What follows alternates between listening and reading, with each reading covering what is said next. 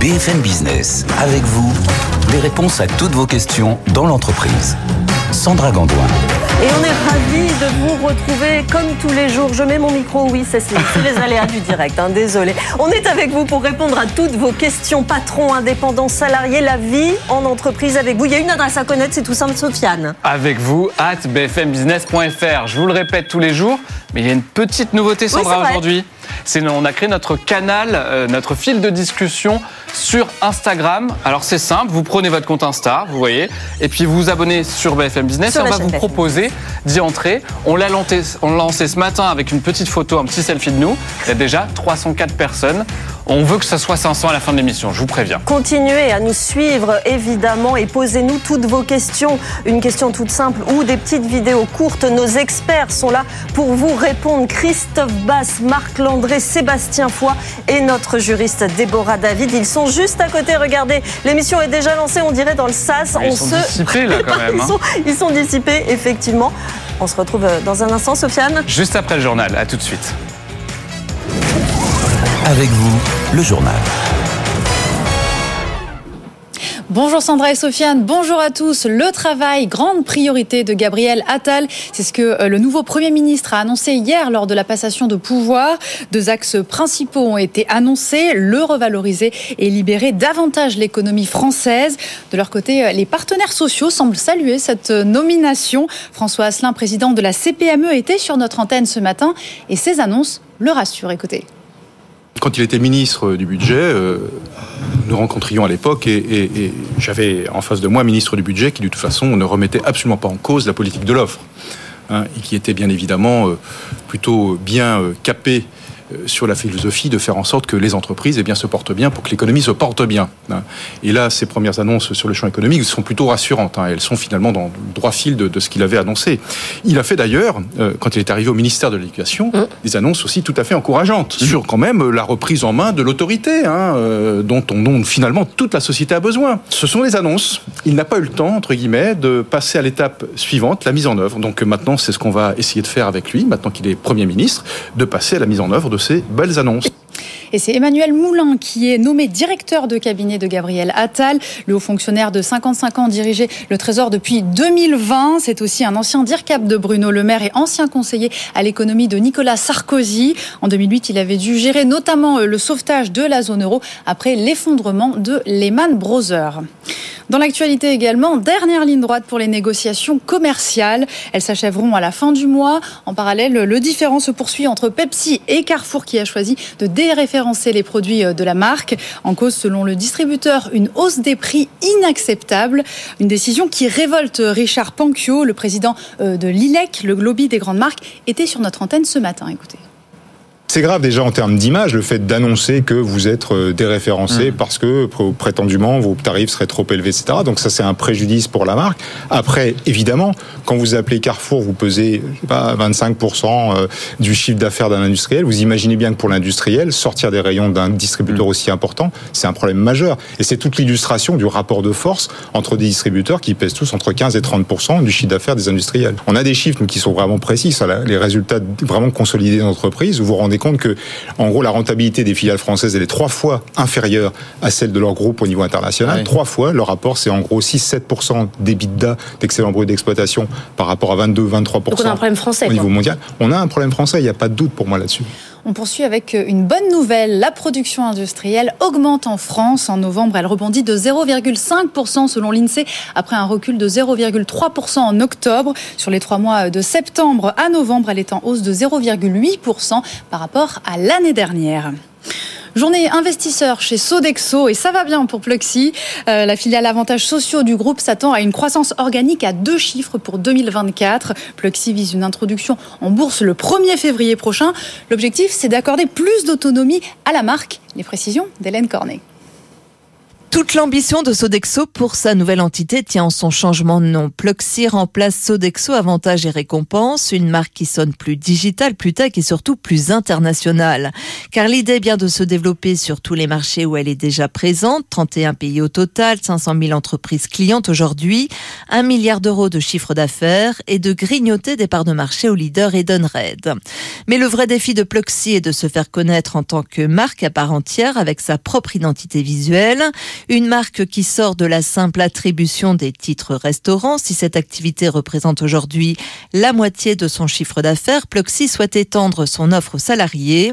À côté des chèques cadeaux, cartes essence et autres CESU, elle mise beaucoup sur ce qu'elle appelle les récompenses aux employés, des avantages en tout genre comme le cashback aux commerçants ou des solutions bien-être, très appréciées notamment des anglo-saxons.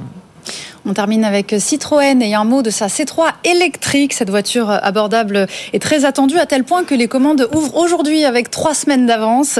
Ces derniers temps, les précommandes avaient battu des records avec 15 000 pré-réservations en Europe, un chiffre dopé notamment par le leasing social en France. Début des livraisons prévues au deuxième trimestre. Voilà pour les informations économiques. Tout de suite, on va faire un tour sur les marchés. Avec vous, les marchés. Et rebonjour Antoine Larigauderie, vous êtes en direct de Renext à Paris. Alors dites-nous, quelle est la tendance à la mi-journée? Bah, toujours l'équilibre. Hein. Vraiment, on n'arrive pas à, se trouver une tendance bien précise. Là, on est revenu sur euh, le niveau de clôture d'hier, hein, plus 0,02%, 7427 points. Euh, c'est guère plus décidé du côté de Francfort. On gagne 0,07% et plus 0,03 pour l'Eurostock 50. Tant vous dire qu'on est vraiment sur le, sur le fil. Euh, pas de décision, pas trop, de, pas trop de, choses à venir du côté des États-Unis. Les futurs sont vraiment étals hein, sur les indices américains. À noter quand même quelques secteurs qui arrivent à bien s'en sortir aujourd'hui, notamment celui des foncières cotées, des foncières commerciales. Il y a Unibail Rodamco Westfield qui signe la plus forte hausse du CAC à plus 1,22, 66,48 euros. On a Mercialis aussi, plus 1,56, 10,08. Gessina, plus 1,24 à 106,30 euros. Puis à noter Voltalia qui gagne 2,5% à 8,93 euros. Hein, le groupe d'énergie renouvelable qui a dépassé ses objectifs pour l'année écoulée. Du côté des titres à la baisse, compagnie de Saint-Gobain qui perd 2,6% à 62,94 euros. Scientifique moins 0,97 à 57,32. Téléperformance, moins 0,7 à 129 euros. La plus forte baisse du SBF 120, c'est toujours Aperam qui perd 3,5%, 28,74. Le CAC, euh, donc euh, vraiment très très légère hausse, plus 0,04%, 7429 points. Et l'euro face au dollar, 0,951 Marjorie. Merci beaucoup Antoine. Tout de suite, je vous laisse en très bonne compagnie, celle de Sandra et de Sofiane. Merci beaucoup Marjorie. Comme tous les jours à midi, on est avec vous, on répond à vos questions. Nos experts sont prêts, ils sont juste à côté. Marc Landré, Sébastien Foy, Déborah, euh, David et Christophe Bass sont avec nous pour répondre à vos questions. On va parler de quoi aujourd'hui Sofiane? On parlera notamment de la renégociation des PGE. Vous le savez, l'étalement trois ans supplémentaires pour les petites et moyennes entreprises. On en parlera dans un instant. Et puis des soldes, c'est l'ouverture, ça y est. Est-ce qu'on peut s'arranger, venir une heure plus tard au travail pour pouvoir faire les soldes Toujours ce genre de questions. Ça et bien d'autres questions, vos questions, c'est dans un instant sur BFM Business.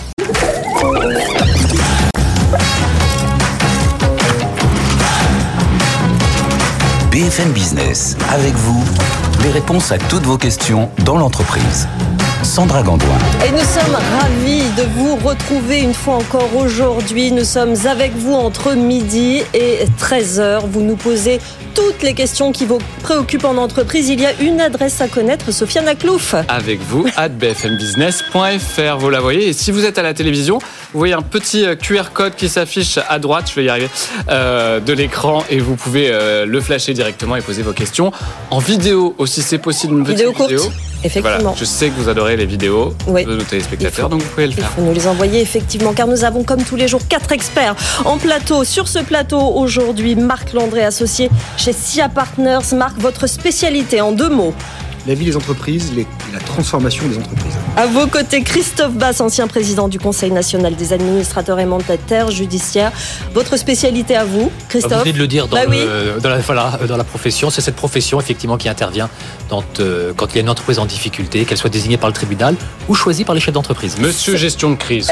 Exactement. En quelque sorte. Sébastien Foy est également à vos côtés, président fondateur cabinet euh, Léonard Conseil, chasseur de tête finalement, Sébastien. Oui, bonjour. Euh, oui, alors nous, on fait du, du recrutement de cadres, cadres supérieurs et quatre dirigeants. Et notre juriste du jour, Déborah David, avocate associée chez De Gaulle. Florence, vous savez que le juriste dans cette émission est très sollicité, Déborah. Mais ce sera avec grand plaisir. Bon, très bien. Voilà vos expertises aujourd'hui. Vous continuez à nous poser vos questions. Première question, Sofiane. Première question, on commence directement avec vous, Christophe Bass, notre mandataire. Comment renégocier son PGE on imagine que cette question, elle vient aussi de l'actualité, évidemment. Dimanche, vous le savez, Bruno Le Maire a annoncé l'étalement pour euh, les petites et moyennes entreprises de, sur trois ans, hein, jusqu'en 2026, de l'étalement euh, des, des, remboursements. Euh, et donc, on peut désormais voir sa banque et s'arranger à l'amiable. Ça ne doit pas être toujours facile. C'est pas tous les jours facile, mais c'est une bonne nouvelle celle de Bruno Le Maire. Effectivement, les PGE étaient calés sur six ans.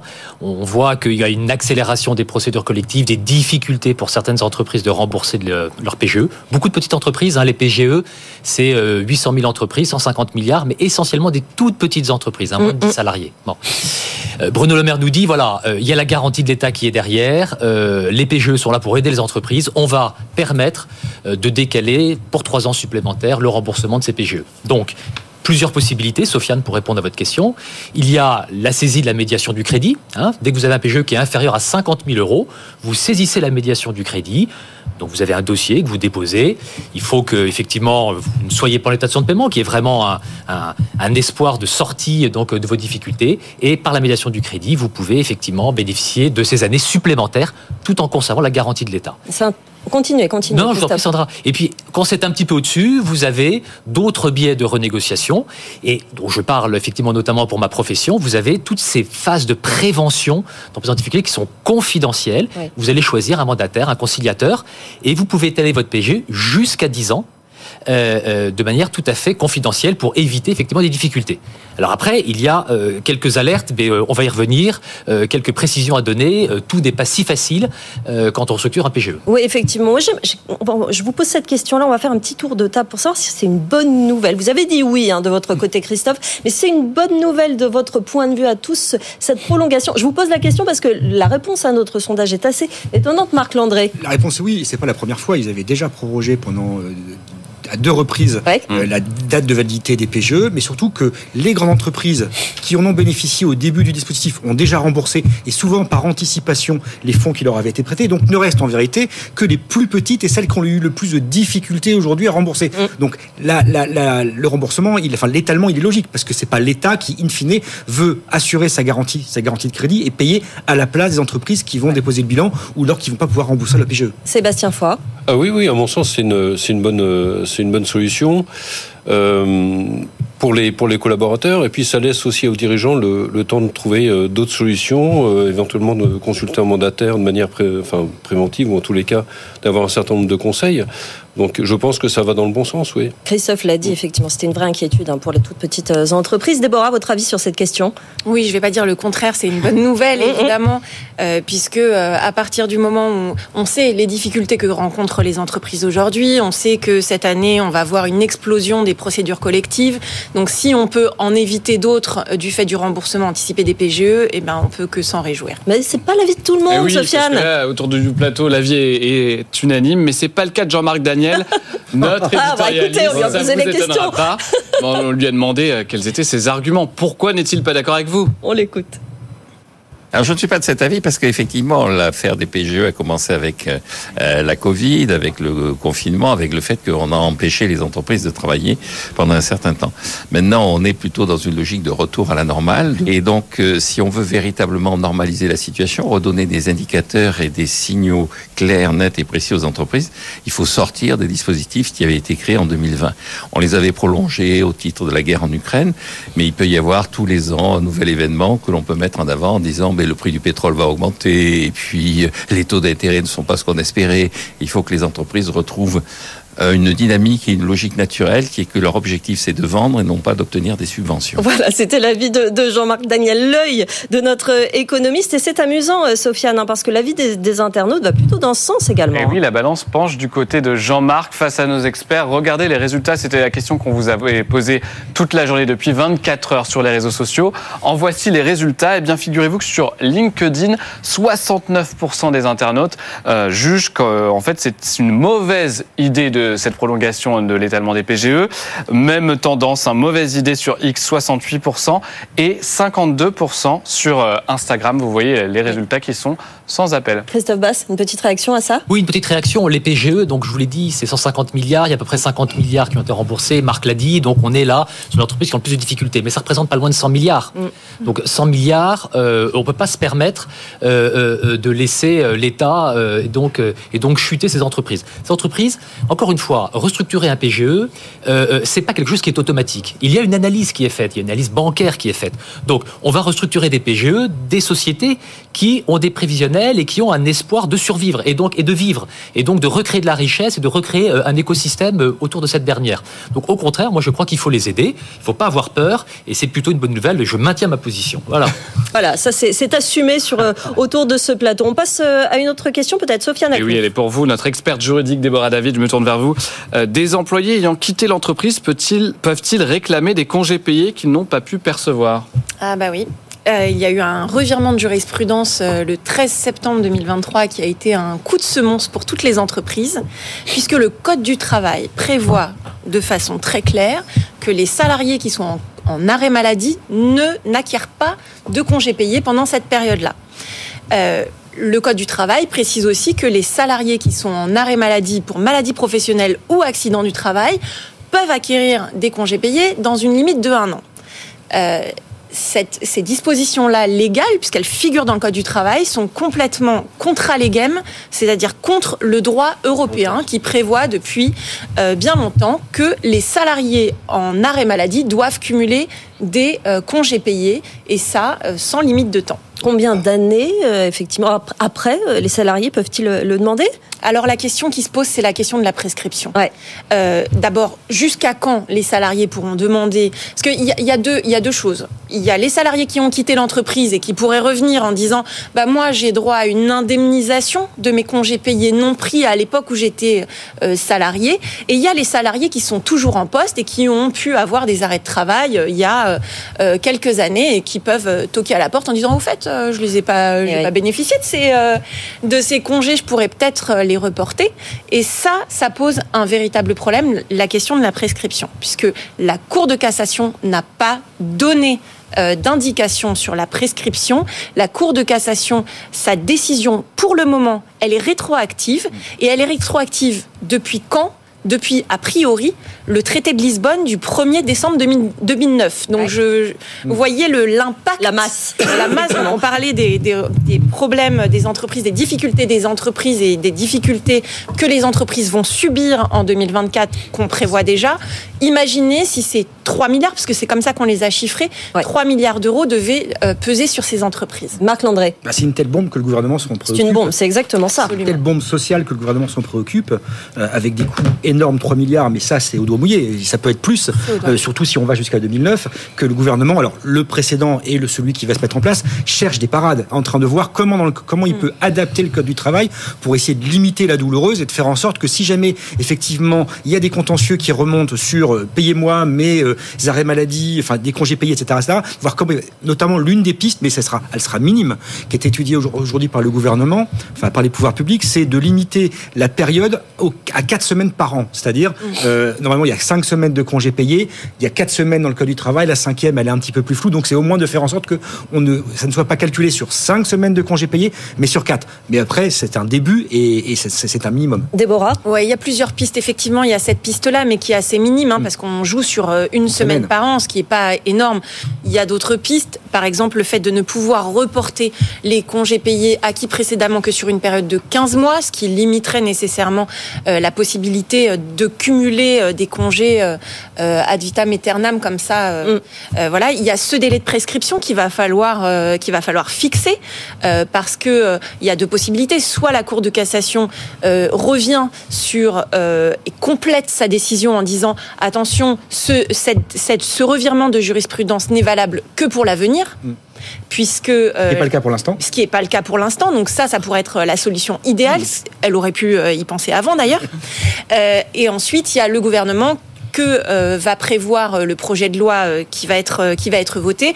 Par exemple, on pourrait considérer que les congés payés ne pourront être réclamés que sur une période de deux ou trois ans précédemment, voire un an. C'était le c'est la préconisation d'ailleurs de la de la CPE, CPME ils n'arrêtent pas de changer de nom. Euh, voilà. Et euh, il y a aussi un point, c'est euh, pour les salariés qui ont quitté l'entreprise, les salariés qui ont signé des soldes de tout compte, logiquement, ne devraient pas pouvoir revenir au-delà d'une période de six mois après avoir quitté l'entreprise. Mmh, mmh. Donc ça, c'est déjà un petit parfou à ces, à ces demandes. On est en direct sur BFM Business et on répond à toutes vos questions. On est avec vous. Posez vos questions à nos experts à l'adresse avec vous at bfmbusiness.fr. Et il y a déjà des réactions oui, deux réactions en direct de nos auditeurs euh, sur euh, LinkedIn. Deux questions qui vont dans le même sens hein, qui, de, sur, le, sur le PGE, Christophe. Les taux en seront-ils impactés en cas de prorogation des délais? C'est Sylvie qui nous pose la question. Et deuxième question euh, de Camille sur LinkedIn toujours. Les taux vont-ils évoluer C'était des questions qui s'étaient posées à la dernière prolongation. Hein, c'est une très bonne question. il y a deux points là-dessus. quand vous restructurez un crédit bancaire, quand vous restructurez donc votre PGE, c'est que, Marc l'a dit tout à l'heure, c'est que vous êtes une entreprise qui a des difficultés à honorer euh, vos échéances. Donc vous êtes en cas de défaut. Donc quand vous êtes en cas de défaut, déjà, euh, déjà vous avez une, cotation différente euh, à la Banque de France. Et deuxième chose, les PGE, on le sait, c'était 1%, 1,2%. Quand vous restructurez votre PGE, vous, vous partez sur des taux du marché. Et les taux du marché, c'est 4,5, 5%. Et oui, ils ont évolué depuis. Absolument. Donc quand on restructure un PGE, attention, on sait qu'on va passer de 1 à pratiquement 5% de taux d'intérêt. Et que ça risque de coûter plus cher. Et que ça risque de coûter plus cher. au final. Prochaine question, ça vous dit? Sofiane. On se tourne vers notre chasseur de tête, Sébastien Foy. Euh, pariez-vous sur une amélioration du taux d'emploi des seniors? Alors là, il faut sortir votre boule de cristal. Le taux Alors, le taux d'emploi des seniors, euh, il y a des négociations qui sont faites entre l'État euh, et les, différentes, les différents syndicats. Euh, et qui doivent aboutir, je crois, avant l'été 2024. Euh, Donc il y a un certain nombre de mesures. Bon, l'État, euh, son rôle, enfin son rôle, l'État contraint beaucoup. Donc ce qu'ils veulent faire, c'est passer en fait la majoration, la majoration des allocations de 55 à 57 ans. Bon, alors ça c'est une manière de faire. Moi, je, pense qu'il faudrait plus aider les entreprises et encourager les entreprises à embaucher des seniors. Ça me paraît plus positif et aller plus dans le bon sens. Euh, maintenant, il y a un vrai sujet. Euh, puisque ça a été pris en charge, ça a pris, enfin, il y a un rapport qui est sorti de la NDRH au mois de septembre déjà, de, l'année dernière, 2023. Donc il y a un vrai sujet, euh, puisque les entreprises ont des difficultés de recrutement. Alors, sans doute moins en 2024, on l'abordera peut-être, mais qu'en 2023, mais ont toujours des difficultés de recrutement. Et il y a des problèmes de middle management, c'est-à-dire que les entreprises voient leur middle management qui euh, ont parfois du mal à euh, alors soit qui partent bon voilà et donc les, les seniors peuvent permettre pourraient permettre justement de, de, suppléer à ça. Déborah, conséquences juridiques aussi au sein de l'entreprise parce que les, on l'a dit l'État contraint beaucoup mais au niveau de l'entreprise juridiquement quelles sont les conséquences de cela? Bah, c'est, un casse-tête ça pour les DRH hein, parce que le, l'allongement de, de la période de travail avant de pouvoir prétendre à une retraite à taux plein ayant été euh, voilà ayant été voté euh, bon, on nous a donné ça comme ça aux entreprises, et puis après, bah, débrouillez-vous avec vos seniors.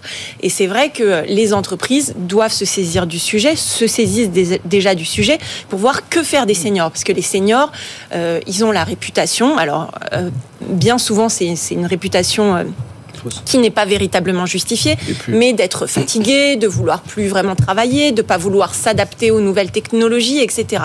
Mais euh, tout ça, c'est à l'entreprise aussi de faire son job en termes de formation, en termes de, de, compétences, d'acquisition de ce, ce, type de compétences et surtout de pouvoir utiliser à bon escient les seniors. Les seniors ont beaucoup de choses à apporter à l'entreprise. En général, connaissent l'entreprise mieux que quiconque et ont une, une, une valeur ajoutée qu'il faut absolument exploiter et pas mettre euh, euh, sous le tapis. Bah justement, on va demander à notre expert RH, euh, il est là pour ça, Marc Landré, comment maintenir l'emploi justement de ces seniors au sein d'une entreprise il y, a il y, a quoi? Il y a un guide des bonnes pratiques? Comment on fait concrètement? Il y a des bonnes pratiques et c'est un peu comme les entreprises. C'est un peu comme le Monsieur Jourdain de Molière, c'est-à-dire que qui pratiquait la prose sans le savoir. Là, c'est pareil. Les entreprises, mm. elles maintiennent dans l'emploi les seniors sans le savoir ou sans y penser. Il y a des tas et des tas de pratiques, de bonnes pratiques. Il se trouve que chez SIA Partners, on a mené une étude euh, l'année dernière justement pour essayer de regarder dans le paysage économique français, parmi les grandes entreprises, quelle était celle qui arrivait à maintenir l'emploi des seniors et celle qui prévenait les joueurs professionnels. Et en vérité, on a, on a regardé, il y a eu 31 groupes de mesures qui permettent de le faire. Alors c'est assez simple, hein. ça va de un truc qui marche très très bien par exemple, c'est l'observation terrain. Vous avez un poste de travail, vous allez sur le terrain pour l'observer et vous regardez qu'est-ce qui va, qu'est-ce qui va pas, comment on peut, l'améliorer, comment on peut limiter la pénibilité. Je vous donne un exemple concret. Prenez les facteurs, les facteurs qui sont en voiture. Alors à Paris, on le voit pas parce qu'ils sont en vélo, ils sont à pied, mais en province, dans les territoires, ils sont en voiture. il y avait une chose qui était excessivement usante, c'était les descentes de voitures pour aller déposer le courrier dans la boîte aux lettres. Donc ils ont observé observé ça. Ils ont fabriqué de nouvelles voitures avec des sièges qui se baissent et qui s'ouvrent automatiquement, sans porte et qui, les sièges qui s'inclinent. Ce qui fait qu'en termes de pénibilité au travail, ça a énormément réduit et on a du coup une, en capacité de, de porter les facteurs plus loin vers l'âge de départ à la retraite. Mmh. Des mesures, il y en a, il y en a plein d'autres. Euh, notamment, les seniors peuvent être mis à des contributions pour diffuser des bonnes pratiques. Prenez sur les chantiers en matière de construction. Euh, euh, des ouvriers, c'est comme des sportifs de, de, haut niveau. C'est-à-dire que normalement, leur corps, c'est leur outil de travail. Ils doivent l'entraîner, ils doivent l'utiliser, ils doivent s'échauffer le matin. Et par exemple, une des bonnes pratiques qui est communicable par des seniors qui l'ont fait pendant très longtemps, c'est de s'échauffer le matin avant de commencer un chantier. Ça, c'est une deuxième pratique. Il y en a plein d'autres et si vous voulez, je vous en donnerai d'autres. Oui, vous nous en donnerez d'autres tout à l'heure. Il y a encore une demi-heure d'émission. Hein. Ne donnez pas tout. Euh, maintenant, ce qui est très intéressant, c'est que le sujet PGE, dont on a déjà parlé euh, en longueur dans cette émission, vous fait incroyablement euh, réagir. Sofiane, dans un instant, on va revenir sur, sur ces questions, sur les taux, sur les conséquences bancaires. Il y a quand même énormément de questions, Christophe Bass, et, et vous tous, vous répondrez à cela dans, un instant, hein, Sofiane. On posera ces questions et on rappelle l'adresse. Avec vous, à bfmbusiness.fr. Et puis on posera cette question euh, d'actualité. Vous allez voir, j'ai 34 ans et je suis propulsé à un poste à haute responsabilité. C'est moins qu'on puisse dire. Comment manager mes équipes? Réponse très concrète directement au Premier ministre. C'est dans un instant. sur ce sujet. À tout de suite.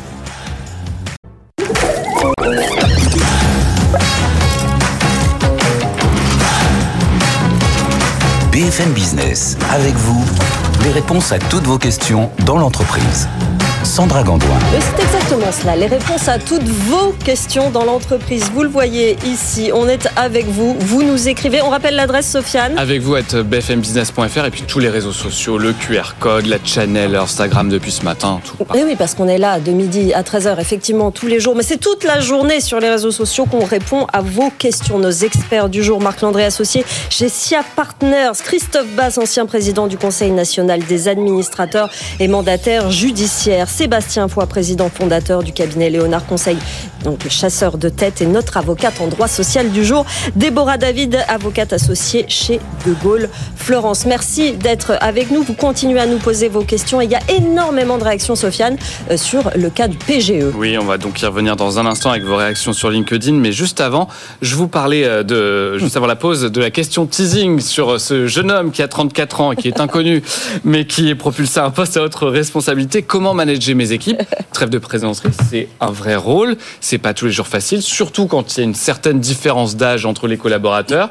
Quels conseils euh, concrets vous pourriez lui donner? Allez, un petit tour de table. Déborah c'est très français comme question. C'est vrai. Ah oui C'est vrai. Extrêmement français, oui, oui. Où on franchit les étapes de la hiérarchie en fonction de l'âge et pas en fonction des compétences. Mm. Bon, là, franchement, je pense que euh, le gouvernement, enfin, on a eu un président euh, quand même ultra jeune et qui a su euh, manager ses équipes, en tous les cas, qui a fait ce qu'il a pu. À 34 ans, on n'avait jamais vu ça, ni à la présidence, ni, ni, à Matignon. Hein. C'est vrai, c'est vrai. Sébastien Foy. Alors, ça reste une tendance générale hein, en Europe euh, et dans le monde d'ailleurs. Bon, aux États-Unis, hein, mais bon, euh, effectivement. Sauf les États-Unis, c'est vrai. Mais en Europe, en tous les cas, oui. c'est une tendance générale et l'Europe du Nord en particulier. C'est vrai. Euh, ensuite, je pense que le président Macron, c'est quand même ce qu'il fait. Euh, s'il a, s'il a pris et s'il le propulse, c'est qu'il doit avoir ses raisons. Euh, et puis, c'est un jeune homme qui est, il est talentueux. Hein, il faut bien le reconnaître. Effectivement, Marc Landry. Je n'avais pas compris que c'était un cas réel. c'était une question Ah bah oui, non, mais c'est ça. On a peut-être pensé à quelque D'abord, je pense que ça, comprends pas. Ça dépend de la légitimité qu'il a. En l'occurrence, qu'est-ce qu'il a fait avant? Et il se trouve qu'il est plutôt, il a plutôt la cote. Et pas que dans l'opinion, y compris vis-à-vis de ses camarades politiques, et y compris vis-à-vis du Parlement. Donc déjà, il va, s'il va il aura une autorité naturelle parce qu'il a fait des choses et qu'il a un bilan, même s'il est minime parce qu'il n'a que 10 ans d'expérience euh, politique derrière lui. Déjà, il a cette, cette légitimité-là. Et puis après, il faut qu'il soit, il faut qu'il ait l'humilité de pas dire je sais tout, parce qu'à 34 ans, on ne sait pas tout. Et c'est peut-être, contrairement à ce que disait euh, Déborah, que j'aime beaucoup par ailleurs, avec lequel je suis en désaccord sur ce point, c'est peut-être ce qui a manqué à Emmanuel Macron quand il a été élu président, c'est sa jeunesse. Il manquait un peu d'expérience. Et donc avec l'expérience, il manquait un peu d'humilité. Et je pense que ça, on l'acquiert avec l'âge. La compétence et l'humilité aussi en entreprise. Christophe Basse, votre avis? Exactement. Bon, ça va être extrêmement intéressant hein, oui, de voir ce qui va se passer. Alors, ce qui est amusant, c'est de voir que sur certains sondages, les jeunes qui ont l'âge donc de notre premier ministre, euh, les jeunes sont pas forcément euh, euh, les plus les plus à même à dire que bah, c'est une bonne nouvelle, c'est un jeune. Ils sont au contraire assez réservés sur la jeunesse de ce premier ministre,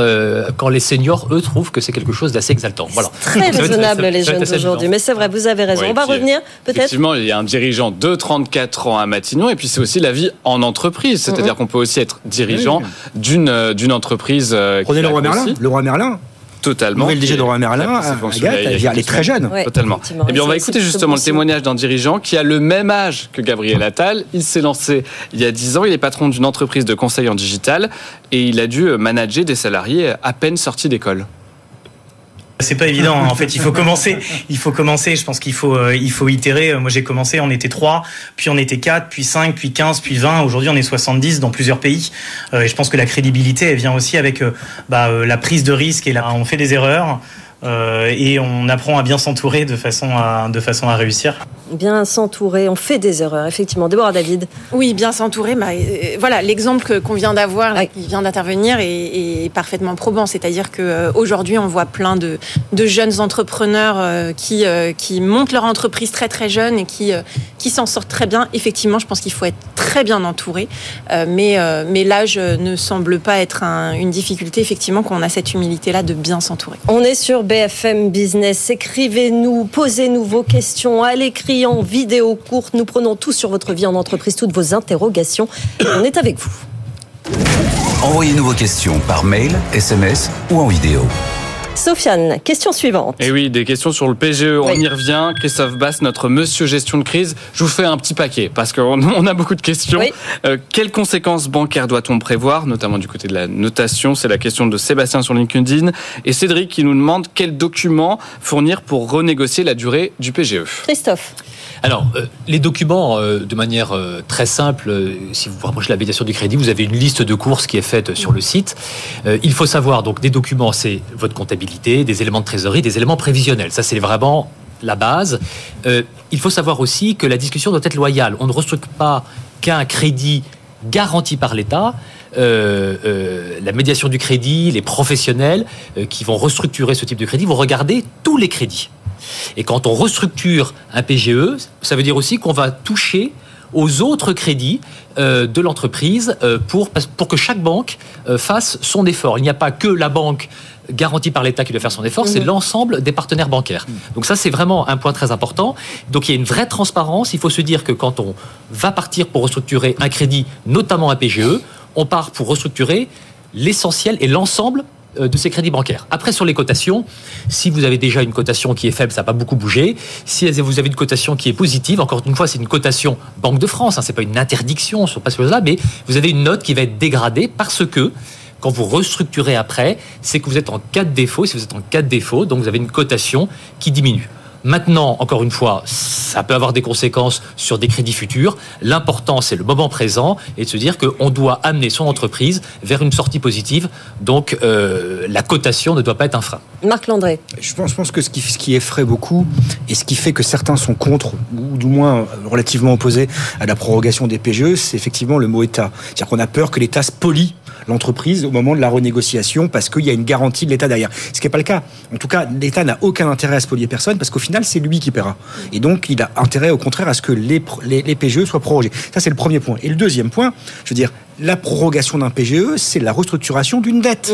Et ce qui se fait tous les jours, c'est la vie d'une entreprise classique qui, à un moment, va avoir une difficulté, la conjoncture se retourne, il perd un client et donc il restructure son business, il restructure sa, sa dette. Et donc, c'est une relation entre lui et sa banque ou son pôle de banque selon la taille de l'entreprise. Déborah vous vouliez réagir? Oui, euh, c'est sûr qu'au moment de cette renégociation de, de, de, la dette PGE, il va y avoir euh, des situations de blocage. Euh, il y a des entreprises qui ne pourront pas restructurer le PGE et donc toutes ces craintes euh, qu'on a entendues euh, auprès des auditeurs vont être vite euh, écartées puisque en réalité ces entreprises-là qui ne pourront pas renégocier ces PGE, eh bien elles vont certainement basculer dans la défaillance. Exactement, basculer dans la défaillance et c'est pour ça que j'ai pas le sentiment que cette prorogation soit un vrai, euh, un vrai problème pour, euh, pour les entreprises. Question suivante, Sophia Question suivante pour vous, Sébastien Foy, notre chasseur de tête.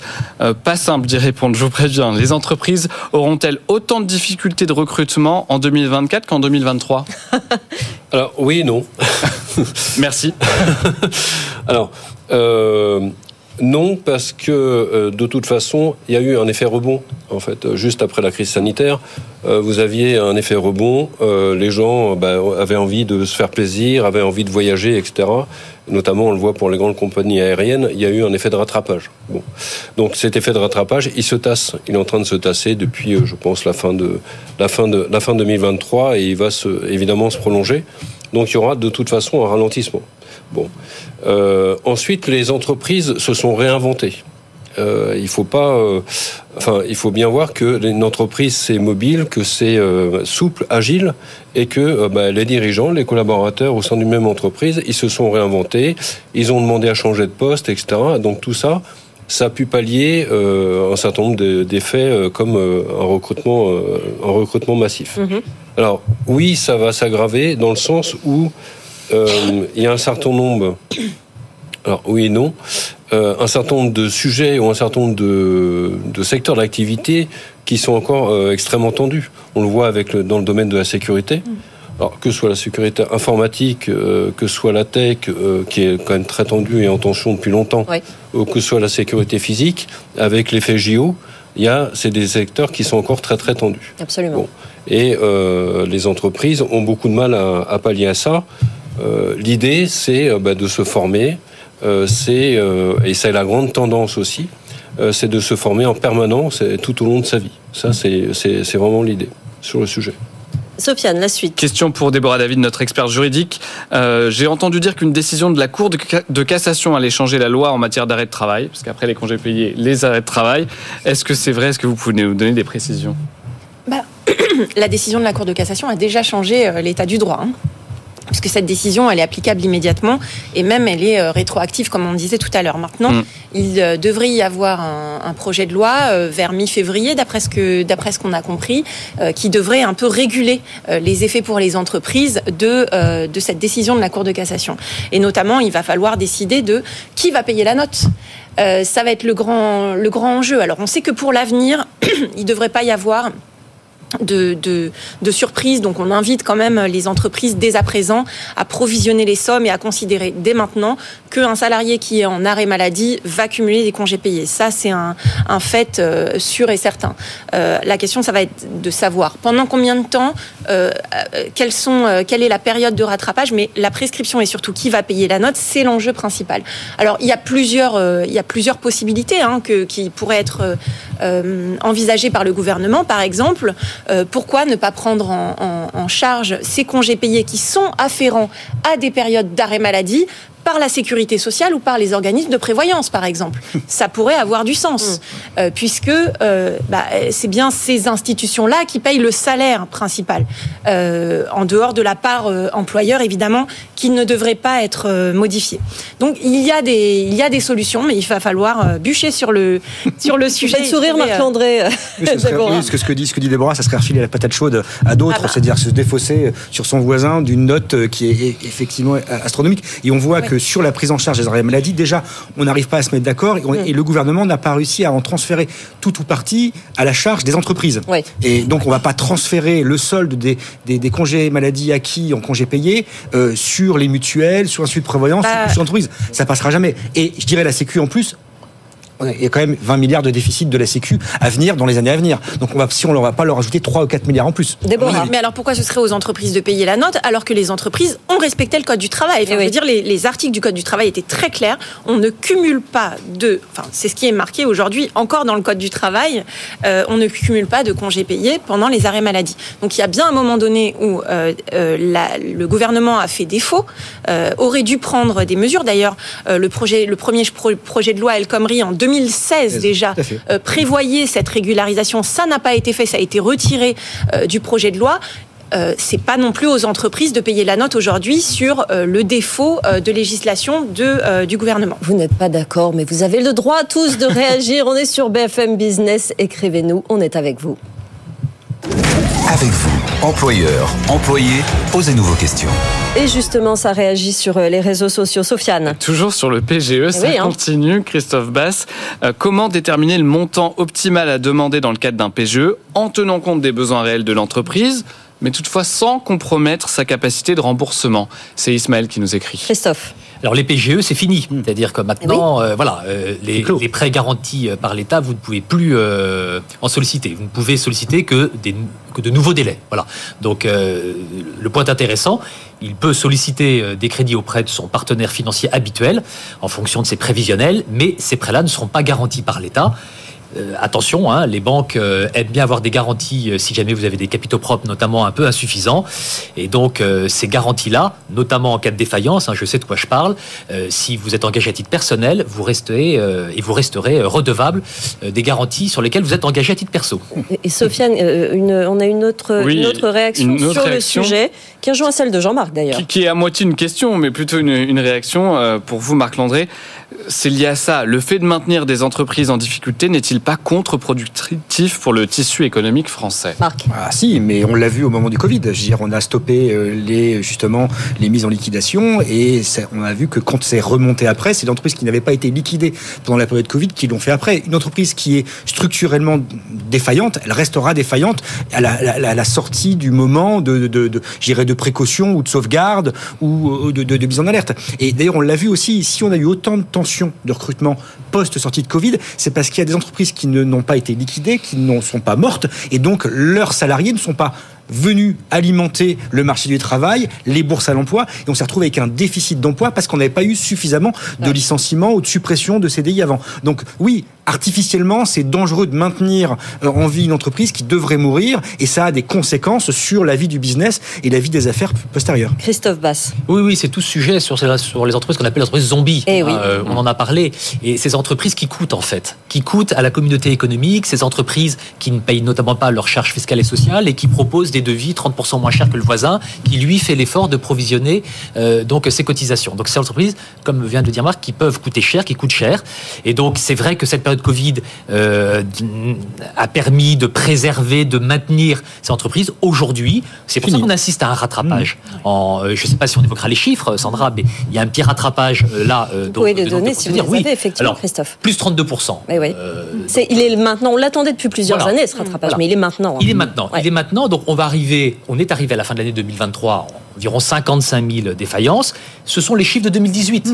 Effectivement, on était tombé à 28 000 euh, en 2021. Donc on assiste à ce rattrapage il ne faut pas être euh, inquiet. Encore, on revient sur une situation normale. Mais toutes ces entreprises, on a évoqué entreprises un peu zombies, qui ont été artificiellement sauvées, eh ben, on va les retrouver aujourd'hui. Euh, euh, et c'est pour ça qu'on a une accélération du nombre de défaillances. Et on vous suit. Et c'est aussi vous qu'on suit, ces entreprises qui sont un peu entre deux. On parlait hier de l'importance de l'échec dans la réussite. Mmh. Ça nous aide à réussir le projet suivant. C'est très important. Et on vous aide tous les jours à répondre à vos questions. Question suivante, Sofiane. On continue avec Sébastien Foy, notre chasseur de tête. Et les jeunes dans tout ça, c'est presque une remarque, sont-ils tout simplement plus efficaces au travail? C'est peut-être inspiré par le remaniement actuel. Alors, plus efficace, euh, je ne sais pas, euh, plus rapide certainement. Euh, on parlait de l'emploi des seniors tout à l'heure, ça, fait, ça compense en fait, ça permet d'équilibrer les choses. Le fait, on a beaucoup parlé de l'emploi des seniors, enfin des seniors qui étaient dans l'entreprise. Hmm. Mais en fait, le fait d'embaucher des seniors, ça permet aussi de compenser euh, justement cette génération Z. Euh, plus, plus, euh, plus efficace, non, je ne pense pas réellement qu'ils soient plus efficaces. Par contre, ils sont plus à jour d'un certain nombre de technologies, ils ont plus de peut-être de facilité, plus agiles sur l'encadrement quand ils sont euh, quand ils sont managers, quand ils deviennent managers. Mais, Mais une quête de sens, hein, donc il y, a aussi, une, sorte d'équilibre à trouver avec ces nouvelles générations, Sébastien. La, quête de sens, finalement, elle est euh, surtout. Euh, on voit qu'il n'y a pas de plus de quête de sens chez les jeunes que chez les moins jeunes. Marc Landré n'est pas d'accord. Non, enfin c'est pas que je suis pas d'accord. Je pense que c'est plus ça, se nuance.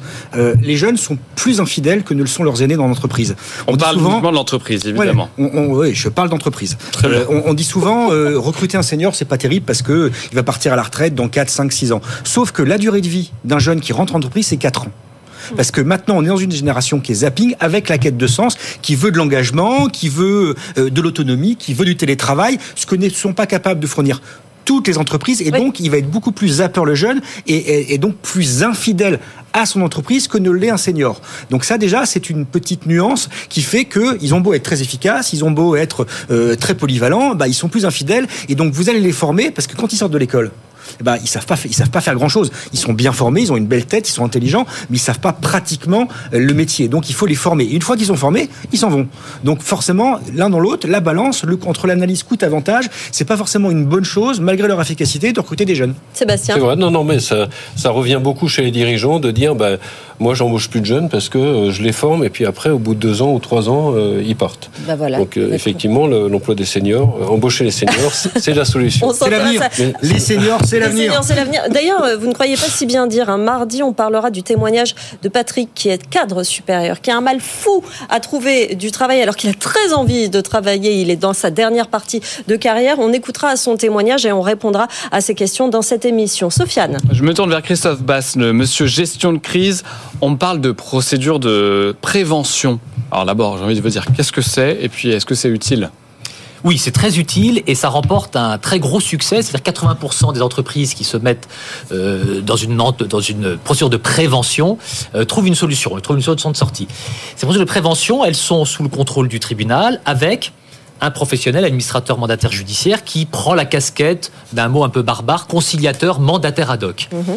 Et c'est une procédure, et ça c'est très tout à fait intéressant, qui est totalement confidentielle. Mhm. Et cette confidentialité va permettre à l'entreprise son conciliateur sous l'égide d'une juridiction de trouver euh, une solution de sortie, un accord, un étalement, euh, la fin d'un conflit euh, avec des actionnaires par exemple. Et on voit depuis notamment les années Covid que ces procédures de prévention ont considérablement augmenté, environ 8000 procédures de prévention par an donc en 2023.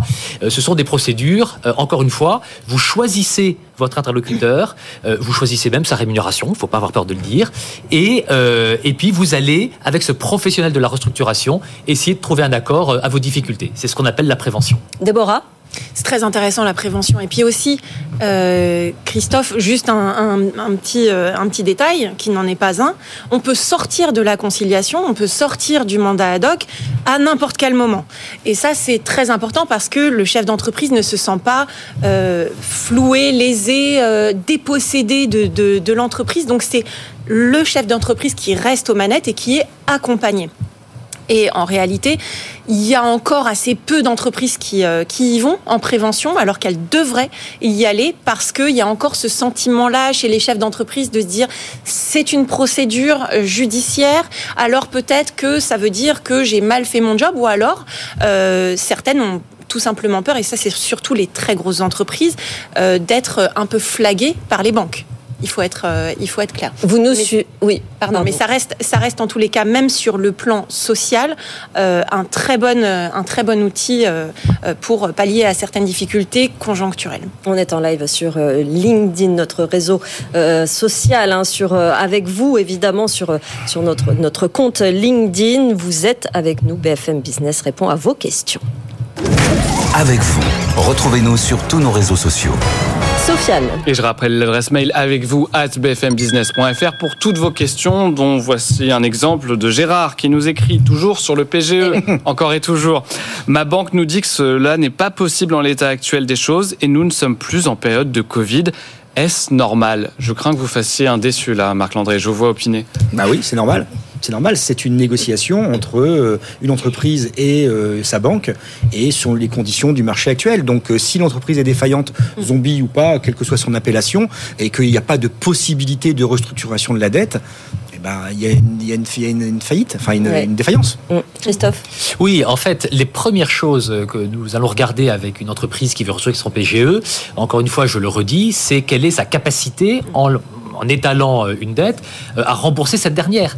Et encore une fois, les banques n'ont pas envie de se mettre en défaut aussi et accorder euh, des délais qui ne pourraient pas être tenus et, et se mettre même en difficulté vis-à-vis de l'État qui doit garantir derrière. Encore une fois, donc c'est une restructuration, c'est vraiment la capacité de l'entreprise, si on modifie un crédit, à pouvoir rembourser son... Oui, surtout, surtout que vous le disiez, c'est le PGE et l'ensemble des crédits qui ont été souscrits par l'entreprise. Donc il n'y a pas que ceux qui sont garantis par l'État. On fait un package, un pool, on regarde ce que doit l'entreprise, sa capacité à moyen terme à rembourser, et après on regarde si ça matche. Et si ça matche pas, il y a défaillance. Il y a des vrais sujets dans cette émission. Il y a le PGE, mais il y a aussi d'autres échéances. Sofiane. Oui, et puis là, vous allez voir, c'est beaucoup plus léger. Oui, c'est On l'assume. quand même. Euh, Puis-je adapter mes horaires de travail pour le premier jour des soldes Eh oui. C'est une question. Bon, bah, voilà, Déborah. aussi. Allez, on fait le tour. On fait le tour de la table. Et pas que Déborah, tout le monde fait les soldes. Allez, tout le monde. On commence par vous. Déborah David.